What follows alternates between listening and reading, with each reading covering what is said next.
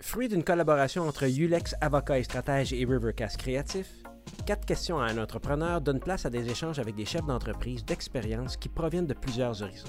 La formule est simple, une discussion sous quatre thèmes préétablis entre un entrepreneur québécois et son avocat. Les différents entrepreneurs viennent nous raconter leur parcours tout en confiant leurs plus grands défis et en parlant des différents enjeux juridiques qu'ils ont croisés sur leur route.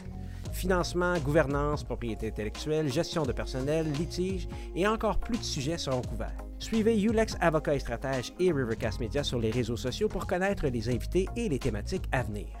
Aujourd'hui, Frédéric Letendre reçoit Daniel Girard, président de CVT Corp. Fondée en 2001, l'entreprise développe et fabrique des transmissions mécaniques à variation continue. Elles améliorent l'efficacité du système dans les équipements agricoles, hors route et industriels. Fait intéressant, la transmission CVT conçue par la compagnie permet de grandes économies de carburant. Les co-animateurs aborderont les enjeux du financement, la création d'équipements mécaniques complexes au Québec, les affaires à l'international et la création d'un conseil d'administration solide. Alors, sans plus tarder.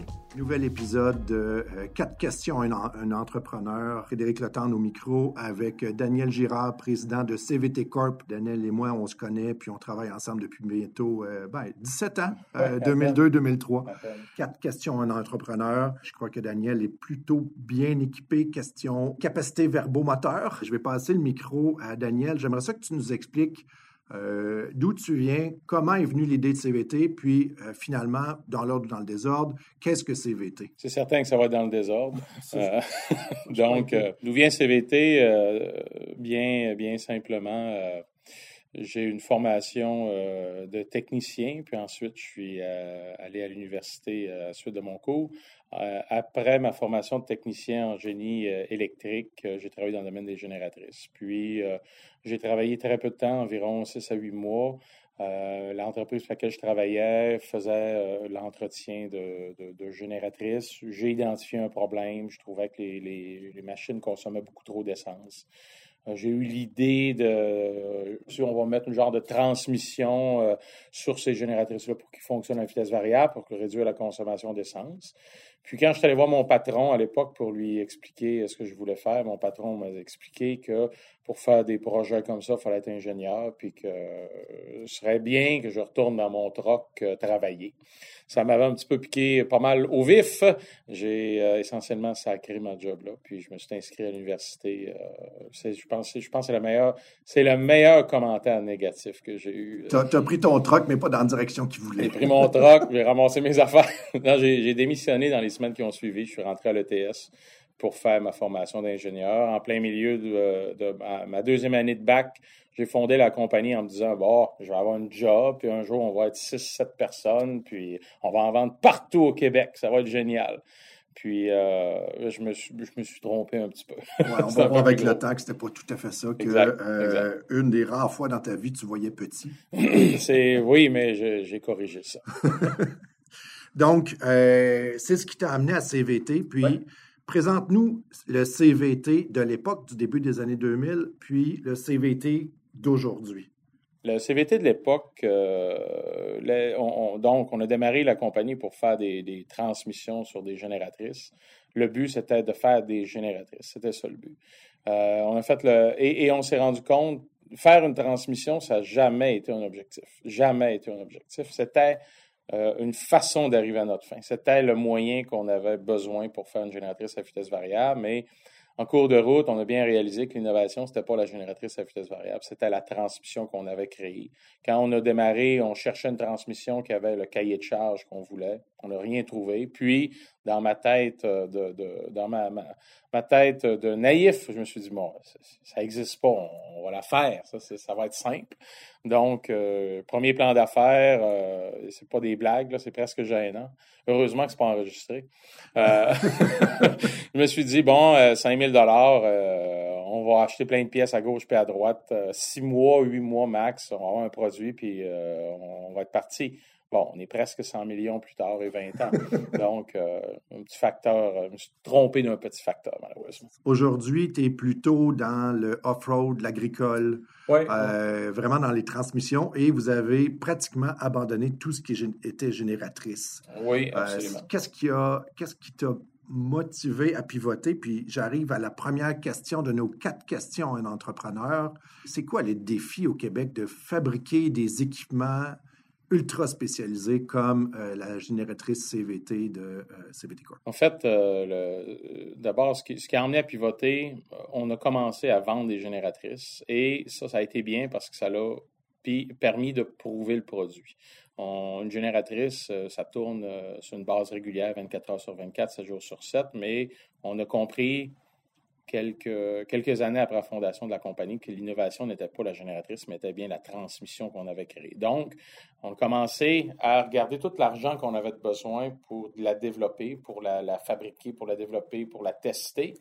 Et ça prenait un marché qui était beaucoup plus porteur que les génératrices. Donc, on a pivoté, puis on a pivoté à quelques reprises pour être vraiment dans le domaine des, des, équipements de construction, équipements agricoles, pour faire vraiment la transmission qui propulse le véhicule. Ou est-ce que là, on avait un marché adressable de plusieurs milliards? Euh, puis on a réorienté notre plan d'affaires en conséquence. Donc, tu posais comme question la difficulté de, faire ça ici au Québec. En fait, euh, la difficulté de faire ça au Québec comme start-up, le manufacturier prend beaucoup d'argent. C'est pas euh, c'est pas du tech, c'est pas du software.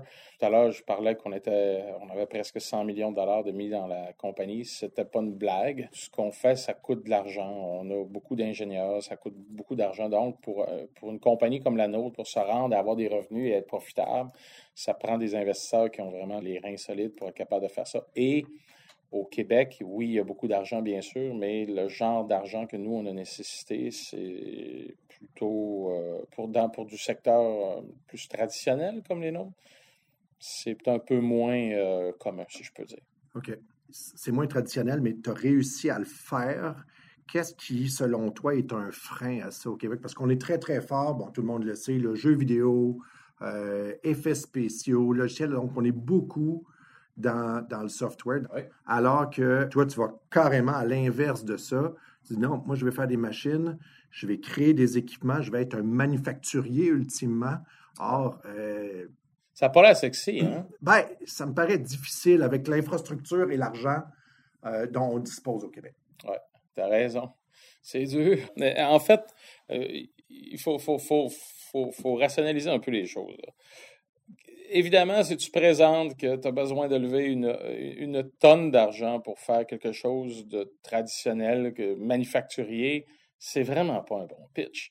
Euh, quand tu comprends un peu le genre d'industrie dans laquelle on est, c'est long avant que ça, ça entre sur le marché. Par contre, quand une compagnie, une grosse compagnie, un manufacturier de tracteurs, un, disons un Caterpillar, par exemple, va prendre ta technologie pour quelque chose de fondamental comme ça, tu es in pour 15 ans, 20 ans, 25 ans. C'est des choses qui sont longues à rentrer, mais quand tu es in, tu es in.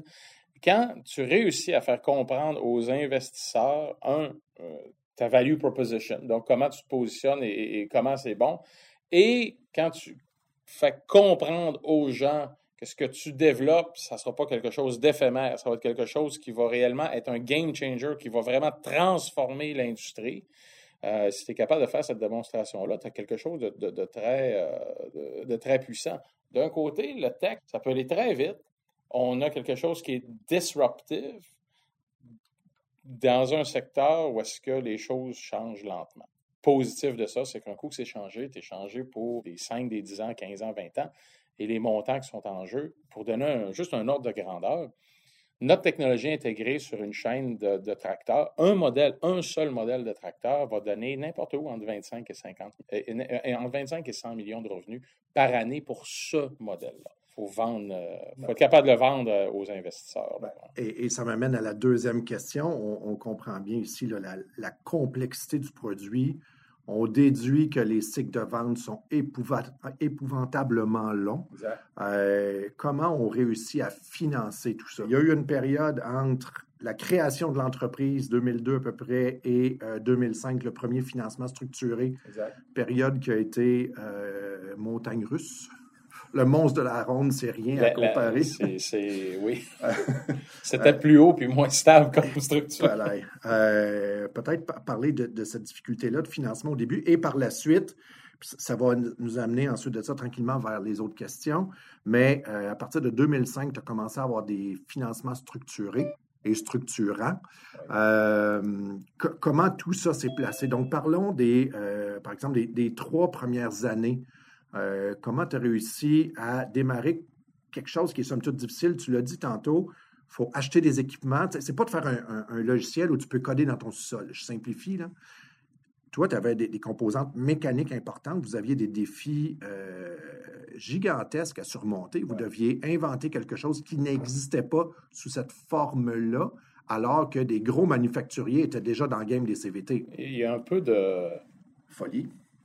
Folie, naïveté. Euh, je veux tomber dans le plus péjoratif. Euh, on était niaiseux et fou. Euh, on n'avait aucune idée quand on a parti la compagnie, tout ce que ça prendrait comme argent. Et en fait, on n'avait pas idée du potentiel, ni de ce que ça prenait. Donc, au début, on, a parti ça, on avait besoin de quelques dizaines de milliers de dollars, quelques centaines de milliers de dollars, puis on atteignait une étape. J'exagère à peine. Bon, quand on va avoir un premier prototype, le, monde va se jeter, ils vont cogner à nos portes. Il va falloir barrer nos portes pour pas les faire rentrer presque. Mais non, c'est pas ça qui se passe. Après ça, là, bon, tu commences à en vendre, tu te dis, là, ça va être l'enfer, là, on va, en, on va en vendre, ça va être fou, puis ça va. Mais, mais, mais non, c'est pas comme ça que ça se passe. C'est long, il faut que tu fasses tes preuves. Donc, comment, comment tu finances ça? Les trois premières années, avant les, financements structurés, euh, au début, c'était du, Friends and Family, du Love Money. Euh, euh, et, bon, évidemment, à l'époque, on recule de 20 ans quand même, il y avait les, programmes de crédit d'impôt étaient un peu plus généreux, bien qu'ils sont encore généreux, mais plus généreux qu'ils sont aujourd'hui. Et on a su naviguer aussi, avait quand même beaucoup de programmes de subvention qui existaient. On était dans l'efficacité, on est encore dans l'efficacité énergétique. Donc, même il y a 20 ans, c'était un sujet très à la mode, il y avait des sous. Bon, maintenant, euh, tu ne peux pas avoir 100 de subvention, donc il faut que tu structures un financement. Donc, il y avait euh, des choses qu'on empruntait, on, on fournissait du in-kind aussi. Donc, on était capable de monter des, demandes de subvention ou est-ce que, avec tous les apports qu'on faisait qui étaient financiers et non financiers, euh, on venait combler la partie minimale qui doit être mise par l'entrepreneur. Et, on a gagné des bourses. On a eu donc des bourses, des subventions, des prêts. On a été capable de bootstrapper ça jusqu'à environ 2, de mémoire, 2 points, disons début 2 millions de dollars. Et ça, ça nous a permis de faire notre premier prototype sans se diluer d'un sous noir. Un coup qu'on a, eu notre premier prototype, et honnêtement, on a fini notre prototype, euh, on, avait, on avait plus un sou. non seulement on a gratté le fond du tiroir, on a vendu le bureau dans lequel le tiroir était aussi pour finir notre prototype. Et avec le prototype, on a été capable de lever de l'argent. Et les premiers investisseurs qui ont investi chez nous, euh, ils ont vu le prototype, euh, ils ont fonctionné et on dit c'est bon, on, embarque. les term sheets ont suivi et tout ça. Puis, euh, post-clôture. là, on est rendu en 2005. On est rendu en 2005. 2005 2006. Quand on a fait la transaction, au, en fait, au moment, de démontrer notre technologie, les gens qui ont vu notre transmission ont été dans la salle de démonstration, la salle d'essai, cinq minutes j'étais pratiquement insulté. Ça faisait, ça faisait trois ans qu'on travaillait là-dessus. Et euh, la personne euh, qui a fait l'investissement, le lead investor qu'on appelle, a dit Mais je m'en fous de ta technologie. Nous, on n'avait jamais vu ça. Des gens qui avaient investi, qui avaient réussi à, lever autant d'argent sans se diluer. Tu fais des allumettes, des, on n'en a rien à foutre. On investit dans vous, dans l'équipe. Ça, ça, ça a été. Et ça, ça c'est un point commun. Là, puis, euh, ça sera le sujet d'une autre, euh, une autre discussion éventuellement, mais tu en vois beaucoup, puis tu en as aidé des startups, tu es beaucoup impliqué avec le Santec, entre autres.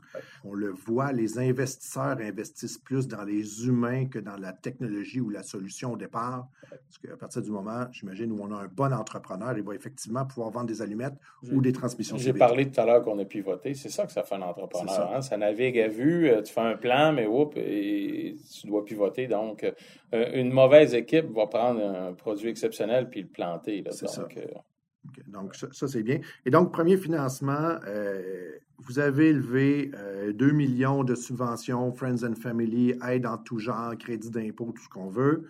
On a levé quelques millions, mais peu de millions à l'époque, en 2005. Et depuis, ben, on a eu toutes sortes de financements. Euh, comment ça s'est passé, ta relation ou la relation entre CVT et ces investisseurs-là à travers les années? Quels ont été les enjeux, les défis pour tant les euh, investisseurs que pour toi, président ou la, direction d'entreprise et l'entreprise? Comment on peut... D'abord, une, les investisseurs en général, rightfully, euh, sont impatients. Donc, euh, le, jour où est-ce que tu as euh, de l'argent, le prochain mois, c'est quand est-ce qu'on va avoir des ventes, puis après ça, c'est quand est-ce qu'on va être positif, puis après ça, quand est-ce qu'on va quand est-ce qu'on va la vendre ou quand est-ce qu'on va tu vas me racheter ou bon. Donc, cette impatience-là, il faut la gérer. Et, c'est une fine ligne. Pourquoi? Parce que d'un côté, euh, tu es positif et ah, ça s'en vient, il y a ça qui s'en vient, on est en train de travailler sur un gros contrat. Donc, tu, tu je dirais bien, tu mets de l'air dans, dans, le ballon, là, donc tu excites tout le monde. Et c'est ça qui fait que tu lèves du cash. À un moment donné, après ça, il faut que tu la livres, ton excitation. Puis, dans l'autre cas, si tu dis, bon, je vais être sûr de faire mes affaires, je shoot bas, mais tu n'excites personne. Euh, donc, c'est de trouver vraiment cette fine ligne-là. Puis, euh, ça, c'est pas, euh, c'est pas, c'est pas facile, mais je pense que la transparence, tu sais, des investisseurs dans. Bon, puis, à un moment donné, quand tu investis des grosses sommes, euh, moi, j'ai parti ça, j'avais 20 ans. J'avais un bilan net négatif à l'époque, même si j'aurais voulu mettre des millions, il ne m'appartenait pas. Donc, à un moment donné, ça devient notre compagnie, la compagnie On est tous dans le même bateau. Donc, euh, je pense que c'est important de, jouer la carte de la transparence avec les investisseurs, d'expliquer qu'est-ce qu'on bâtit, de brainstormer avec eux. Je pense que c'est ça qui va garder les meilleures relations avec les investisseurs. Évidemment, compte tenu qu'il y a eu plusieurs millions, dizaines de millions d'investis depuis 2000, 2005 ben, par les investisseurs, puis un, un 2 millions avant. Donc, plusieurs dizaines de millions depuis. Il est clair que tu t'es euh, largement dilué, à moins que tu aies eu accès, sans que je le sache, à des dizaines de millions de dollars toi-même. Euh, non, ça n'est pas arrivé. Tu l'aurais su, je pense. Euh, mais plus, sérieusement, beaucoup d'entrepreneurs débutent leur entreprise en disant Moi, je veux me diluer le moins possible. Quelle erreur. Ben, j'aimerais t'entendre là-dessus. Oui. en fait, la, dilution, bon, je dis pas que les pourcentages de. Je dis pas que l'actionnariat n'est pas importante, c'est pas ce que je dis. Puis, il faut bien comprendre que je parle avec ma réalité à moi.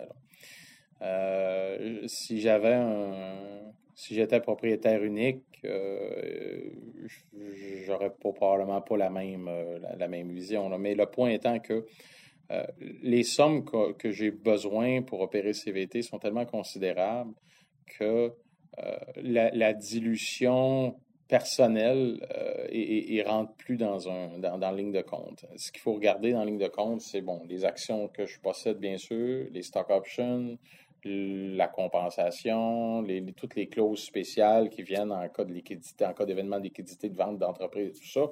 Donc, je pense qu'il faut, regarder ça dans son tout. Ce qui est l'affaire, l'affaire la plus importante, d'abord, il faut que tu aies du plaisir dans ce que tu fais. À un moment donné, je veux dire, une compagnie qui a plein d'investisseurs va être vendue, va changer de main. Euh, tu apprends des choses quand tu passes au travers de ça. Tu, te ramasses avec de l'argent dans tes poches, tu peux le refaire encore, tu peux. Tu peux donc, il y a une et une seule chose sur laquelle les gens devraient focuser, puis c'est ce que j'ai décidé de faire moi, c'est sur livrer. J'ai toujours pensé que quand tu focusais sur le résultat, euh, généralement, la compensation, j'ai jamais eu à me soucier de ça. Jamais eu. Évidemment, je, mentionne ce que je veux. Puis, généralement, on a une discussion saine avec nos investisseurs. Euh, et à un moment donné, on a eu une ronde de financement à un moment donné où est-ce que j'ai été très, très, très fortement dilué. Honnêtement, je suis allé m'asseoir avec les investisseurs et j'ai dit, ça n'a pas de sens. Si on vend la compagnie dans tant d'années à tel prix, je vais faire ça. Ça n'a pas de sens. Il me semble que ça serait plus raisonnable si je ferais quelque chose comme ça. Puis, on s'est tout entendu sur quelque chose qui avait du sens, puis on a ajusté avec des stock options et tout ça. Donc, c'est, ça ne m'inquiète pas. Puis, les investisseurs, d'habitude, ils n'ont pas de problème à ce qu'un entrepreneur fasse de l'argent.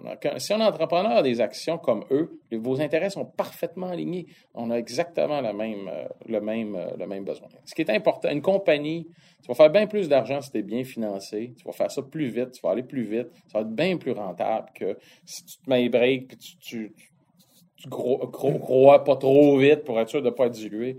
c'est pas une stratégie, moi, qui me plaît beaucoup, ça.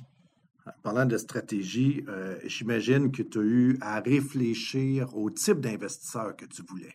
Oui. Tu ne prends pas n'importe qui qui t'amène un chèque d'un million, généralement. Ben, en fait, première, euh, la, c'est une bien bonne question, mais euh, ça arrive pas vraiment, ça, que tu es surcapitalisé, que tu dis, toi, je, non, pas toi, toi, euh, je vais te rappeler, je vais évaluer ta candidature si tu te qualifies. Ça m'est pas arrivé, ça. Euh, honnêtement, là, des, histoires de, euh, oversubscribe qu'ils appellent. Euh, évidemment, je ne dis pas de prendre l'argent de n'importe qui, n'importe quoi. Je pense qu'il est important, c'est que le financement soit bien structuré pour ne pas dénaturer si c'est à ronde, c'est à ronde B, C, D, peu importe. Il faut s'assurer que tout entre. Et il faut, bien réfléchir, c'est pour ça que ça prend un bon avocat. Les conventions d'actionnaires et, les, droits des actionnaires, la, différence entre des actionnaires de beaucoup plus grande taille et les plus petits. Donc, euh, je pense que ça, c'est très important, plus que, plus que le qui. Puis évidemment, si quelqu'un, euh, vous arrive avec une mallette pleine d'argent en disant, regarde, pose pas de questions, mais je peux investir. Non, ça, ça ne fonctionne pas. L'argent doit être legit, mais quand même, je pense que d'être oversubscribe. L'autre chose aussi qui est importante, si on ne veut pas se créer de problème, c'est s'assurer que les actionnaires ont le même agenda. Parce que honnêtement, si vous avez besoin d'argent, vous levez de l'argent, puis qu'il y a un, actionnaire qui a une perspective de sortir dans 10 ans, puis l'autre, c'est dans deux ans max, est-ce que votre vie va être plus simple que si vous étiez short en cash? C'est une question qu'il faut se poser. Ça, c'est pas simple à gérer. On, voit souvent des sorties ou des, scénarios de sortie à 4, entre 4 et 7 ans pour des capitaux de risque. Tes actionnaires actuels, la plupart sont là depuis 2005, donc bien au-delà du 4 à 7 ans. Comment ça s'est passé? Parce que tu l'as dit tantôt, je reviens sur un, point qu'on devrait souligner euh, ou surligner en jaune, souligné gras. Euh, les investisseurs sont généralement impatients. Or, dans ton cas, ça fait 15 ans. Oui, ben deux, trois choses. Nous, on a la chance d'avoir euh, un investisseur qui n'a pas de time limit. Là. Donc, un des problèmes des fonds, c'est pas juste au Québec. La plupart des fonds de capital de risque ont une vie de 10 ans, donc deux, trois ans d'investissement.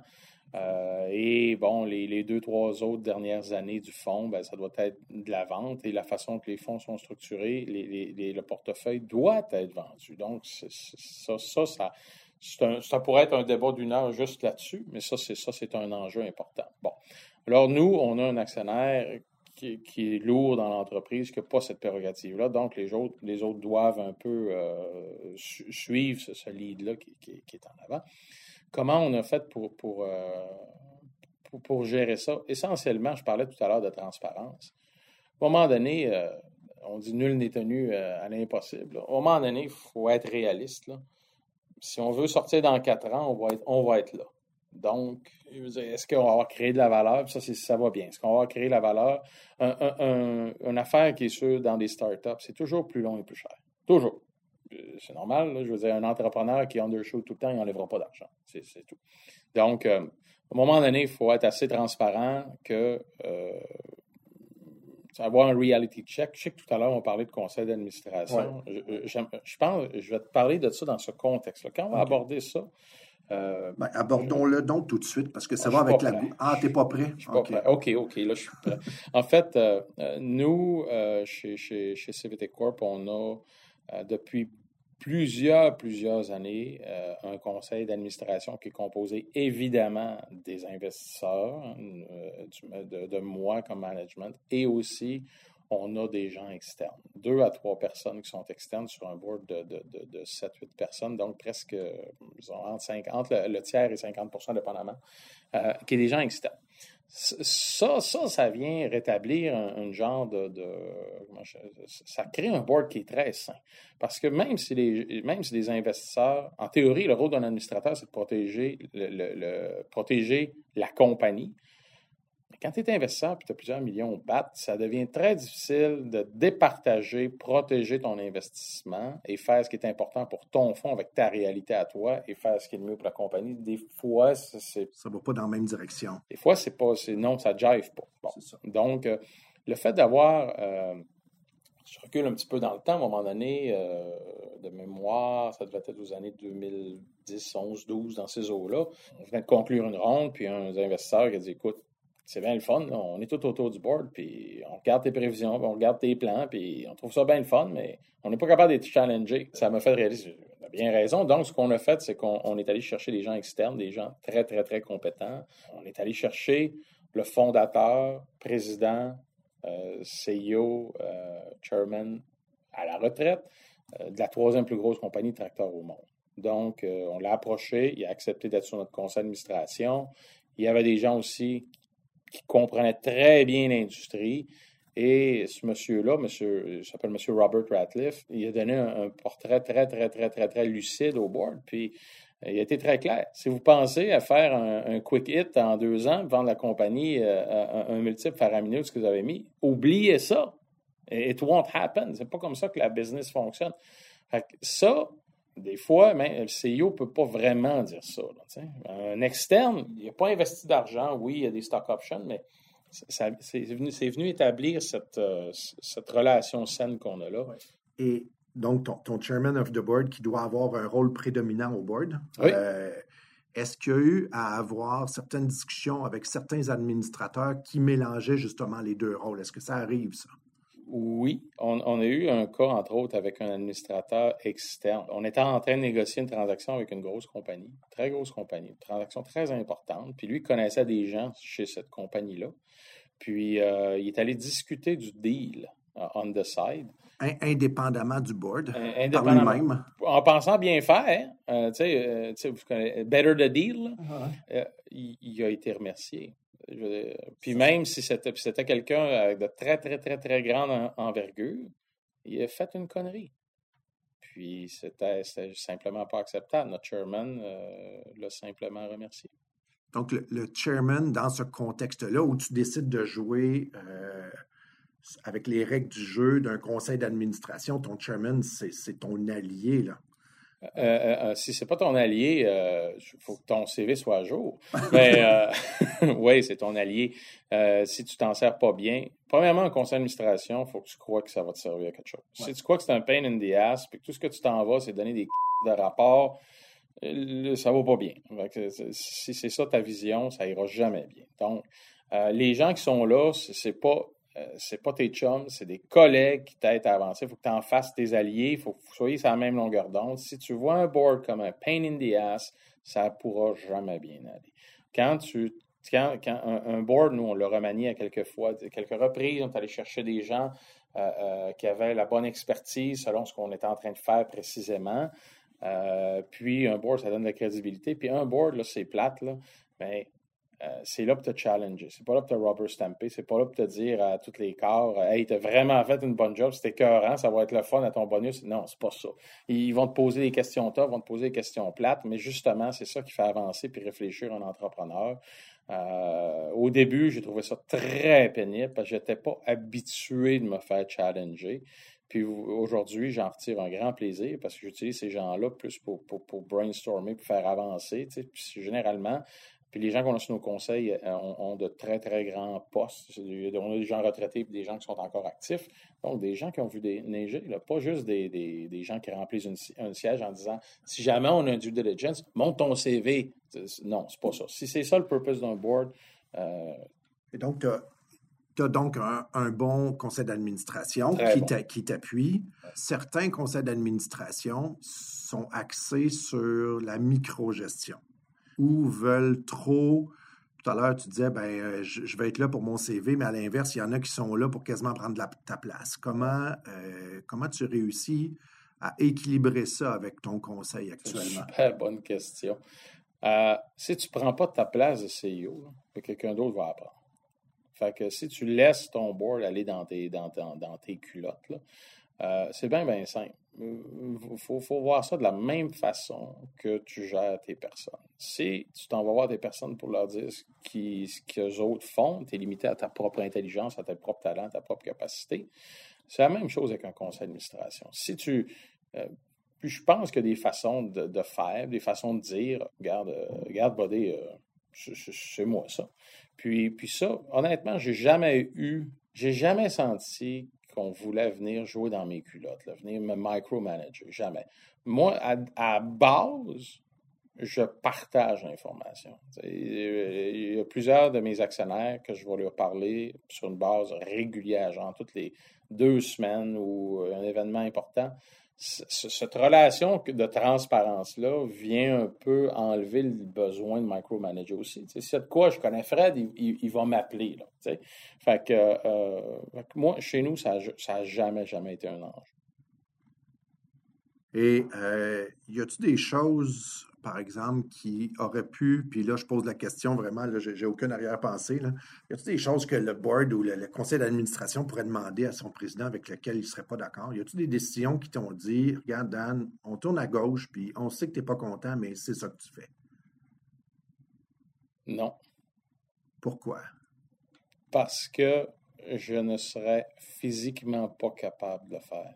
Si je ne crois pas à quelque chose, je ne suis pas capable de le faire. Je ne suis pas capable de le vendre. Je ne suis pas capable d'exécuter. Simplement.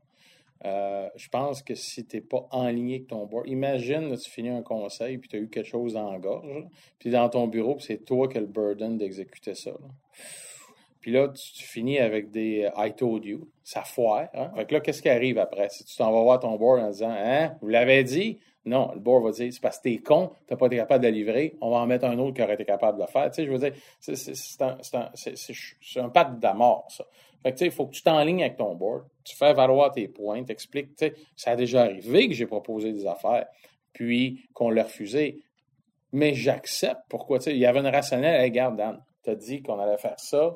Je pense qu'on ne devrait pas faire ça pour ça, puis ça, puis ça, puis on se challenge, puis finalement, euh, ouais, vous avez raison, ça fait réfléchir. Ajustons donc le plan un peu. Ça, c'est arrivé plein de fois. Mais de dire, regarde, tu veux virer à gauche? Non, tu vires à droite? Jamais. En fait, ça fait partie de l'harmonie entre la direction et le conseil d'administration. S'il n'y a pas ça, ta vie est misérable. C'est épouvantable. Des deux côtés. Oui. Les deux côtés, exactement. Toi, tu n'as pas confiance en eux. Eux n'ont pas confiance en toi. C'est, ça, le début de la climat, exactement. C'est un climat, un climat épouvantable. En plus des, euh, du conseil d'administration, comment toi, tu peux euh, te faire appuyer par des organes externes? Euh, certains ont des comités aviseurs ou des comités spéciaux. Ou est-ce que c'est quelque chose que vous avez mis en place avec le conseil d'administration ou je pense, par exemple, des fois, le conseil d'administration a des comités spéciaux. Comité de compensation, comité d'IP, des choses comme ça. Je ben, J'ai pas une bonne réponse pour ça. La réponse, c'est oui, on, a on en a déjà mis en place. Créer des comités formels avec toutes sortes de, de, monde. Puis honnêtement, euh, c'est-tu nous qui l'avons mal géré? Euh, j'ai pas trouvé ça très, très valuable. Puis je vais expliquer ce que je veux dire par là. Euh, on a eu un comité, entre autres, à un moment donné, sur la propriété intellectuelle. Des gens qui se rencontraient, je pense, c'était euh, de mémoire, c'était aux six mois, quatre mois ou six mois, quelque chose comme ça. 80% du meeting, c'était de leur expliquer la réalité de ce qui s'était passé. Puis pourquoi que, pour, pour parler d'une innovation, finalement, on, racontait ce que nous, on savait déjà. Fait qu'on le fait de façon plutôt ad hoc. On va aller chercher des professionnels spécialistes pour qu'un comité soit fonctionnel, il faut qu'il se rencontre de façon assez régulière et qu'il soit assez branché pour pas qu'à tous les meetings, ça soit des sessions de, de d'information. D'information. Généralement, dans ces réseaux-là, bon, on a besoin d'un expert dans telle affaire, on va le chercher, je connais un gars qui, puis tu sais, on, le réseau d'experts, euh, il est plus comme ça. Donc, quand on a un enjeu, on va chercher l'information ailleurs. Alors que si on a un comité à, date fixe, tu ne veux pas qu'il soit trop souvent. D'aller rencontrer un expert une fois de temps en temps sur des sujets spécifiques, tu arrives, bon, laisse-moi t'expliquer le contexte, blablabla, bla, bla, bla, bla, boum, qu'est-ce qu'on devrait faire? Ça, c'est efficace. Tu perds beaucoup moins de temps. Ah oui. Et euh, parlant d'expertise, euh, quatrième question à mon entrepreneur, euh, l'international. Évidemment, euh, quand tu parlais de ton rêve tout à l'heure, tu disais Moi, je vais être big, je vais vendre partout au Québec. Or, euh, il n'y a à peu près pas de clients au Québec, voire zéro. Euh, et rapidement, vous vous êtes rendu compte que c'était hors Québec, voire hors Canada. Comment vous avez fait face à cette réalité-là? Parce que c'est tout un autre enjeu. Là. Tu peux pas juste louer une auto à quelqu'un et dire fais le tour du Québec. Là. Ben, il flotte pas. Quand tu vas aller en Europe, ça rend ça très difficile de louer une auto. On l'a essayé. Euh, Passer de on vend des génératrices, puis il y a plein de monde qui en ont au Québec, à on fait des transitions des véhicules, euh, c'est un autre ball game. Parce que là, tu peux pas faire une transition pour un véhicule sans travailler avec des manufacturiers de véhicules. Puis ces gens-là, c'est des gens qui ont des bureaux partout dans le monde. Euh, dans notre cas, euh, il, y a beaucoup, il y a beaucoup de manufacturiers qui vont avoir des bureaux en, Allemagne, par exemple. Il y a beaucoup d'ingénierie qui se fait là-bas. évidemment, aux États-Unis, ça, c'est évident. Mais beaucoup plus loin que ça, je veux dire, j'ai voyagé pas mal de places en Inde, en Chine, en Corée. Euh, évidemment, l'Europe, une grande partie de l'Europe, euh, on a discuté avec des gens même qui étaient en, Turquie, euh, et, c'est toutes des, comment je dirais, bon, des langues, des cultures différentes aussi. La, culture, des fois, faut, faut, faut entre autres, on a un, un, un, c'est public, une compagnie italienne il n'y a pas il y a pas un grand clash de culture avec les Italiens, mais il y a quand même il y a des, choses à faire, euh, avec, euh, avec des, compagnies chinoises aussi, c'est, difficile. Tu as la barrière de la langue, tu as le décalage aussi, tu fais tes voyages, tu fais tes, meetings euh, le soir tard. On a été propulsé vers l'international à cause de notre choix. Puis honnêtement, on n'y a pas pensé pendant tout. On a été purement opportuniste. cette transmission-là dans des véhicules, ça va être génial. Euh, it's a go. Puis là, il faut que tu ailles trouver ton manufacturier de véhicules. C'est où ça, le go? finalement, euh, finalement ben, c'est ça. C'est là qu'on a. C'est là d'ailleurs, quand on a pivoté vers l'agriculture, qu'on a renforcé notre conseil. Et euh, M. Ratliff, notre ancien chairman, lui nous a ouvert des portes, mais en haut complètement, parce que donc on a rentré à vraiment voir des gens très, très, très, très lourds, des, très hauts placés dans ces compagnies-là, ce que ça a fait, c'est que ça nous a donné des contrats de développement pour démontrer la technologie et tout ça. Puis, naturellement, ça nous a emmené à travailler avec ces équipes-là qui sont partout dans le monde, puis rencontrer d'autres manufacturiers, rentrer dans des associations euh, où est-ce qu'on était capable d'aller rencontrer tout de suite les VP, les CIO, les présidents de division. Donc, le, changement s'est fait de façon naturelle, je pourrais dire.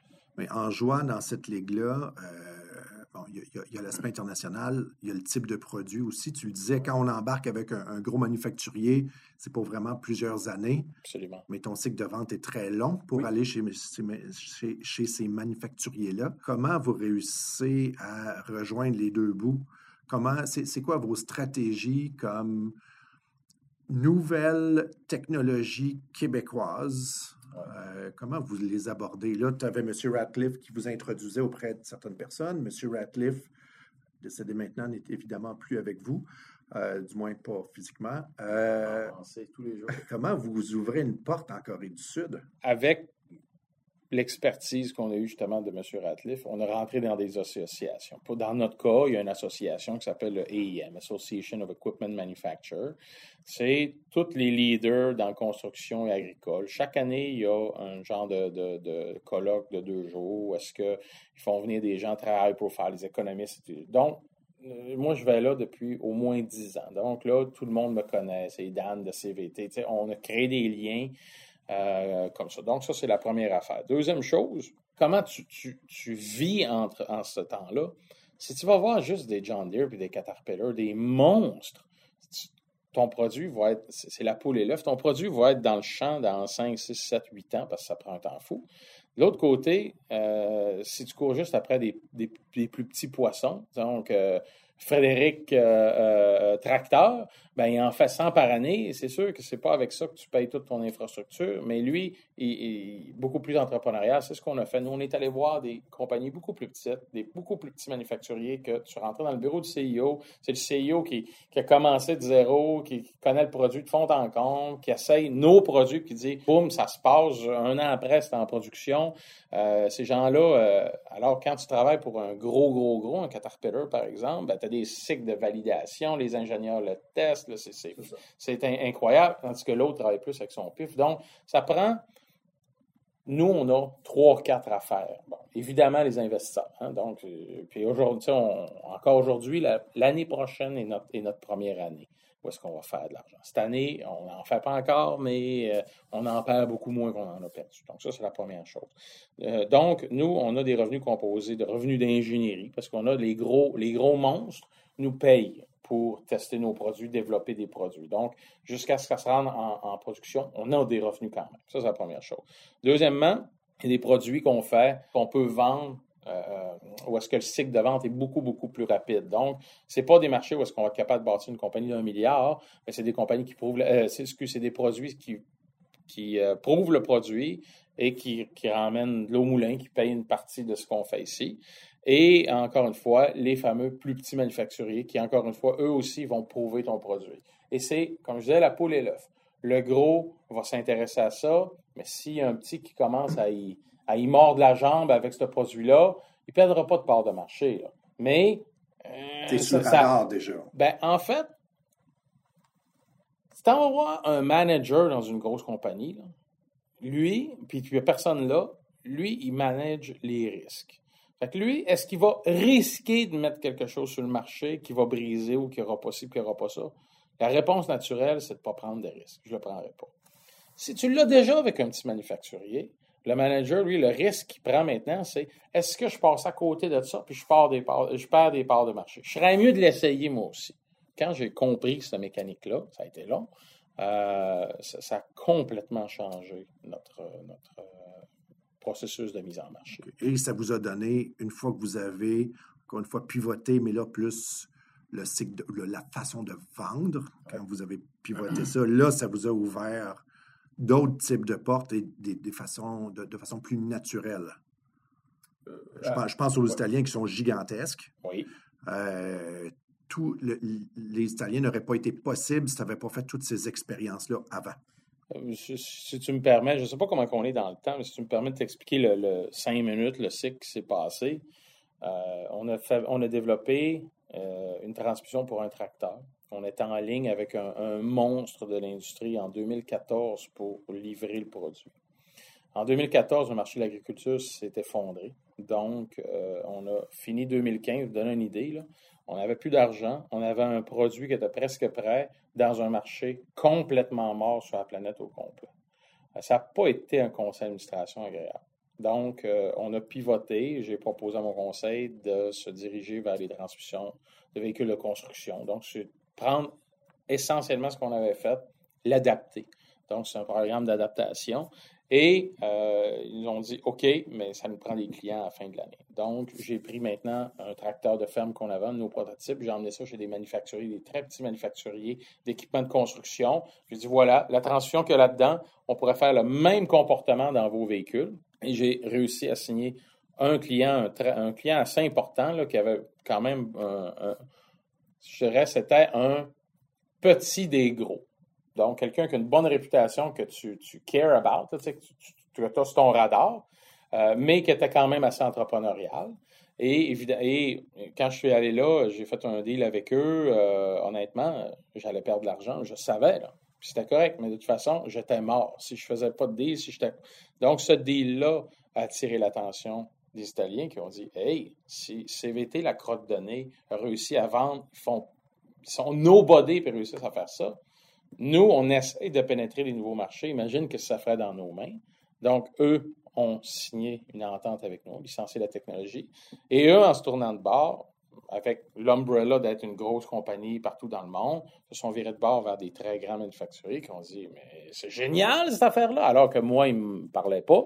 Et on a signé des très, très, très, très gros manufacturiers. Donc, ce, move-là d'aller chercher un petit entrepreneur a vraiment démarré la, boule de neige, alors que si on recule de plusieurs années, avec la pression, l'impatience, je parlais de l'impatience des investisseurs, avec l'impatience des investisseurs, Dis-moi pas que tu en as vendu 100.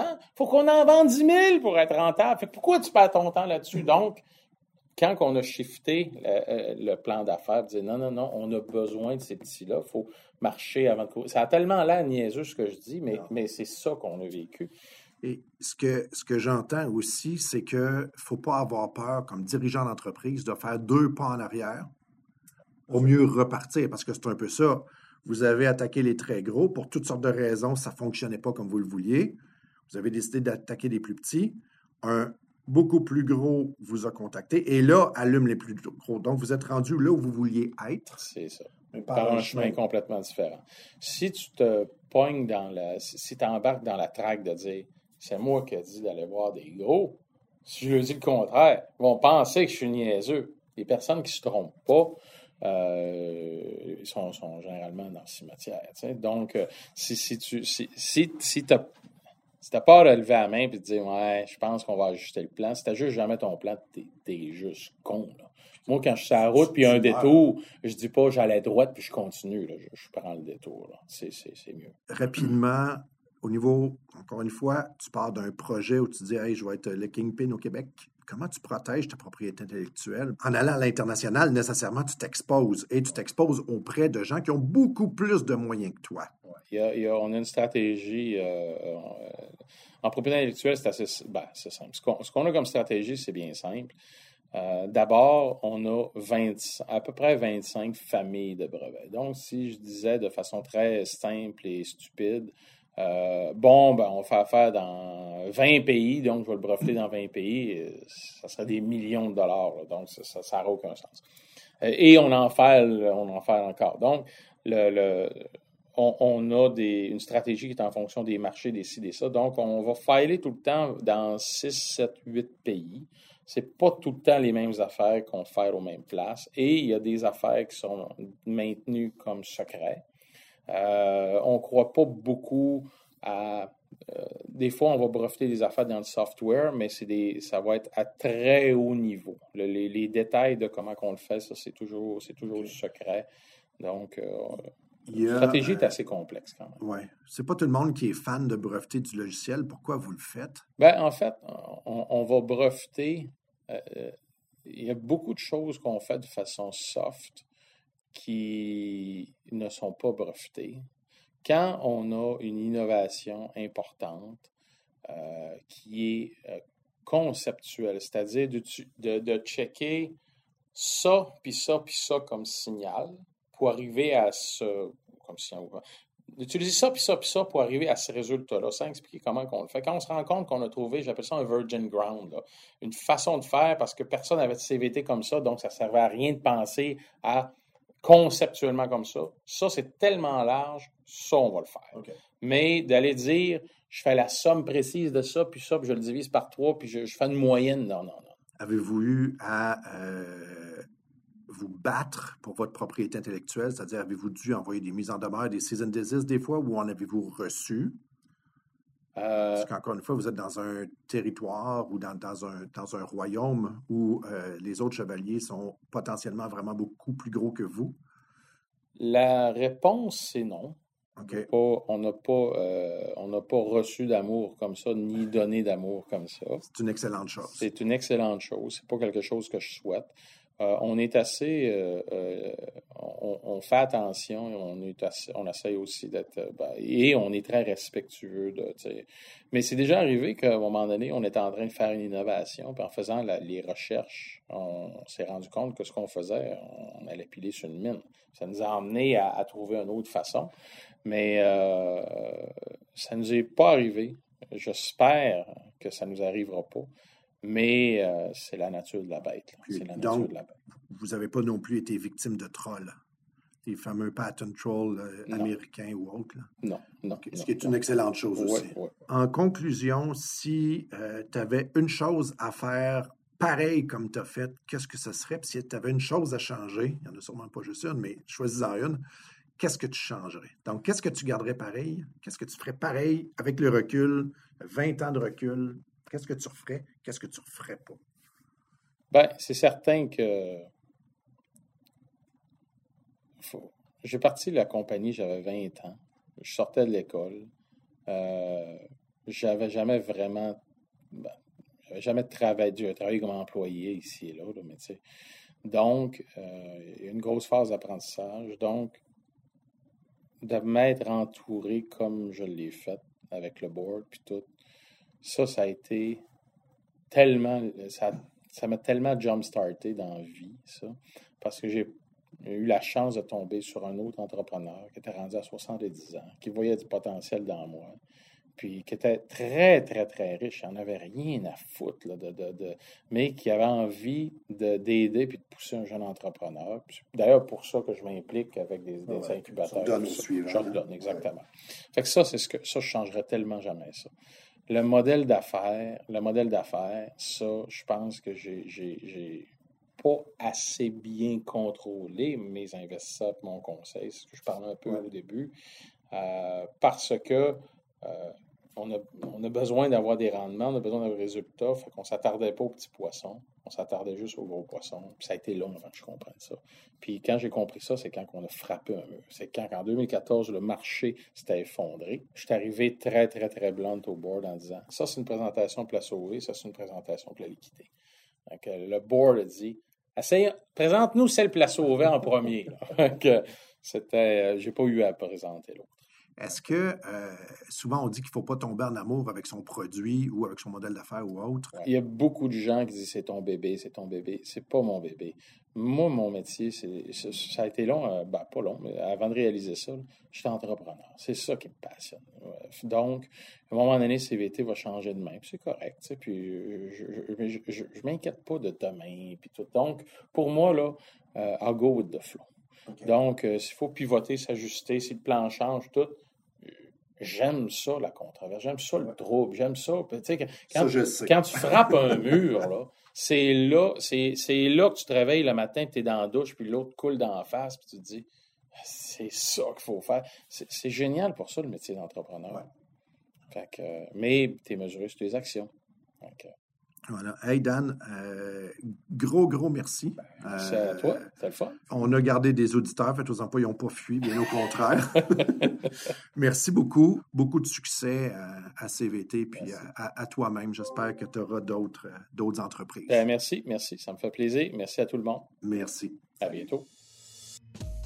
Cet échange a été enregistré le 25 juin 2020 entre Daniel Girard, président de CVT Corp, et Frédéric Letendre, associé et cofondateur de Ulex Avocat et Stratège, dans le cadre de la série 4 questions à un entrepreneur. Vous pouvez rejoindre Ulex Avocat et Stratège à ulex.ca. Pour plus de détails sur la société CVT Corp, rendez-vous sur cvtcorp.com. 4 questions à un entrepreneur est une série d'entrevues et d'entretiens avec des entrepreneurs. Abonnez-vous sur votre application favorite de podcast afin de ne manquer aucun des prochains épisodes co-animateurs Daniel Girard et Frédéric Letendre. La musique est de Denis Favron. Ce podcast est produit et diffusé dans le cadre d'une collaboration entre Ulex Avocat et Stratège et Rivercast Créatif.